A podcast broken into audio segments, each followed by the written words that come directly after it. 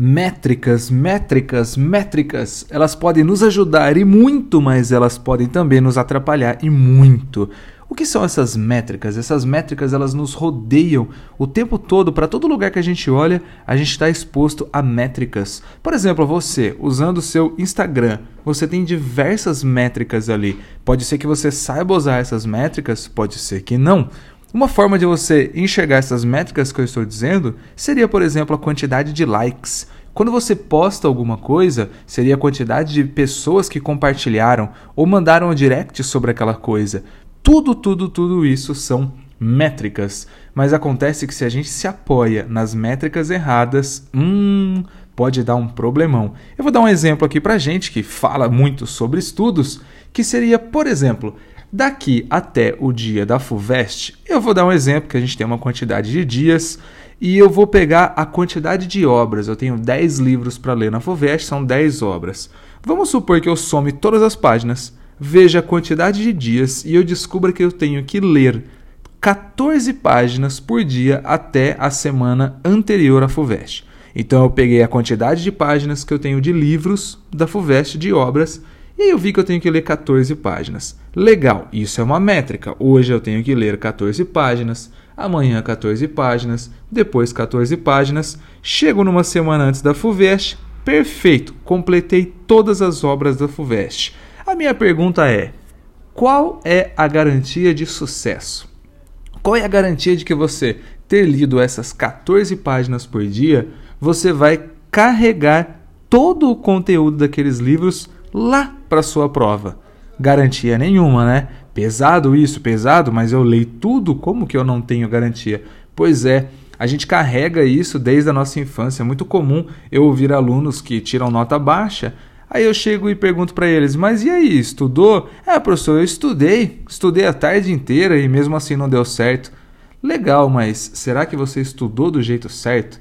Então a métrica dele simplesmente era: passo o dia anterior todo estudando e no outro dia eu vou bem. A métrica aí está errada, porque para ir bem na prova você tem que compreender o assunto, você tem que entender o assunto e você tem sim que decorar muita coisa. Infelizmente, a gente diz que tem que aprender e não decorar, mas cá entre nós, vamos ser sinceros aqui, a gente precisa sim decorar muita coisa. Então, essas métricas, elas têm que ter uma concordância em relação à eficiência. Eu sei que a palavra eficiência é uma palavra meio complexa da gente entender, mas o que seria eficiência? Eficiência seria eu fazer alguma coisa e esse alguma coisa me gerar um bom resultado. Agora, o que seria eficácia? Eficácia seria eu escolher essas coisas. Então, a eficiência está relacionada com o resultado do que eu faço muita eficiência, muito resultado no que eu faço. E eficácia seria eu saber escolher as ferramentas corretas. Então vamos voltar agora para os livros da FUVEST. Eu vou pegar as ferramentas corretas, ler os livros. Ler o resumo seria uma ferramenta correta? Hum, talvez. Ler a análise dos livros feitos por um professor seria uma ferramenta correta? Olha, tô para te dizer que seria melhor do que ler os resumos. Tô dizendo isso baseado nos professores que eu conheço. Ler o resumo muitas vezes não traz aquele, aquela análise psicológica toda que você precisa para o dia da prova. Sim, tem uma interpretação ali que não é só sobre os fatos. Ele não vai perguntar para você, igual você estava lá na, na, na, Lembra no sétimo ano? Quem é o autor? Ele não, ele vai fazer toda uma análise psicológica. Se esse autor falou isso na década de 30, o que, que seria que ele estava pensando? A gente tem que ter todo aquele contexto da década de 30, o que, que aconteceu no mundo, o que aconteceu no Brasil na década de 30, talvez até ali reflexo da crise do New Deal. Tá vendo como a gente vai longe? Teria ali uma pré-segunda guerra mundial. Então, muita coisa eu tenho que carregar para eu fazer uma análise daquilo. Então, volte tudo. Ler 14 páginas é garantia de sucesso? Talvez não. Talvez seja uma métrica que não vai te dar resultado. Então, o que, que eu deveria fazer? Bom, o resultado você sabe que está em você ter entendido. Então, a métrica sua poderia ser em relação à quantidade de coisas que você aprendeu. Então, eu li lá duas, três, quatro, cinco páginas, fecho o livro, põe a mão na cabeça, olha para cima, o que, que eu acabei de entender dessas cinco páginas? Eu acabei de entender isso, isso e aquilo Tem alguma coisa que eu poderia me aprofundar? Tem. Não, não tem. Vou fazer um resuminho? Vou. Vou anotar as principais palavras? Vou. Legal. Então eu vou pegar minha métrica como sendo quantidade de coisas aprendidas, não quantidade de páginas lidas. O que, que eu quero aprender do livro? Ah, talvez aí três coisas por dia. Vamos ver se três coisas por dia de leitura é uma boa métrica? Vamos. Aí eu vou lá, leio. Ah, eu aprendi três coisas em 10 minutos. Hum, então eu acho que dá para aprender mais. 10 minutos foi pouco. Faço uma leitura ali. Opa, em meia hora eu aprendi 10 coisas. Perfeito. Vamos travar nessa? Vamos travar nessa. Quantas páginas que deu essa meia hora? Opa, deu ali 10 páginas. Menos do que eu gostaria? Menos do que eu gostaria. Mas agora eu tenho uma métrica de aprendizado. Talvez nessa. E o que, que você vai colocar dentro desse aprendizado? Bom, uma palavra nova é um aprendizado? Sim. Um conceito é um aprendizado? Sim. Uma ligação daquela obra com alguma coisa da sociologia que você lembrou? Sim. E como que faz para você lembrar? De novo, fecha o livro, olha para cima e pensa sobre isso que eu acabei de ler. Sobre essa época que eu acabei de ler. O que, que eu lembro das outras matérias? É você a todo instante estar tentando relacionar as matérias, porque essa é a tendência das provas, relacionar as matérias. Então eu preciso qualificar um pouco melhor essas minhas métricas. Eu preciso arrumar formas de melhorar essas minhas métricas.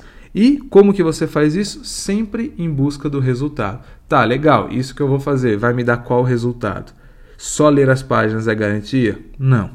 Então, Passe a partir de hoje a repensar as suas métricas. Se você é daquelas pessoas que só se contenta depois de ter feito toda a tarefa, repense um pouco. Será que o fato de fazer toda a tarefa é uma boa métrica?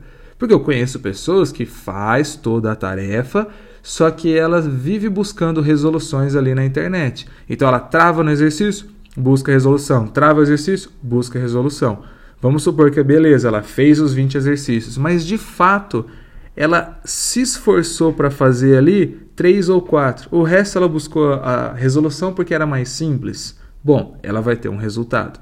Agora imagine uma pessoa que ela vai fazer só 10 exercícios, metade da tarefa mas ela se esforça em cada um dos exercícios, ela tenta, ela busca novas soluções sem olhar para a resolução. Ela vai para cá, vai para lá, tenta uma fórmula, tenta outra, vai lá, dá uma folhada no material, vê uma, um ponto que ela falhou, ela vê um ponto ali, uma parte do conceito que ela não teve, opa, legal, volta para o exercício, faz, deu certo.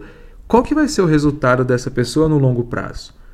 desses 10 exercícios feitos com afinco, feito em cima ali da, do, de, uma, de um esforço, talvez o resultado dessa pessoa seja muito maior do que a outra que fez os 20 exercícios. Então, o que eu queria deixar claro para você é: a gente tem que concordar, a gente tem que direcionar a nossa métrica com o resultado que a gente quer. Essa métrica de fazer cheque de missão dada e missão cumprida, olha, a gente precisa saber o final dela.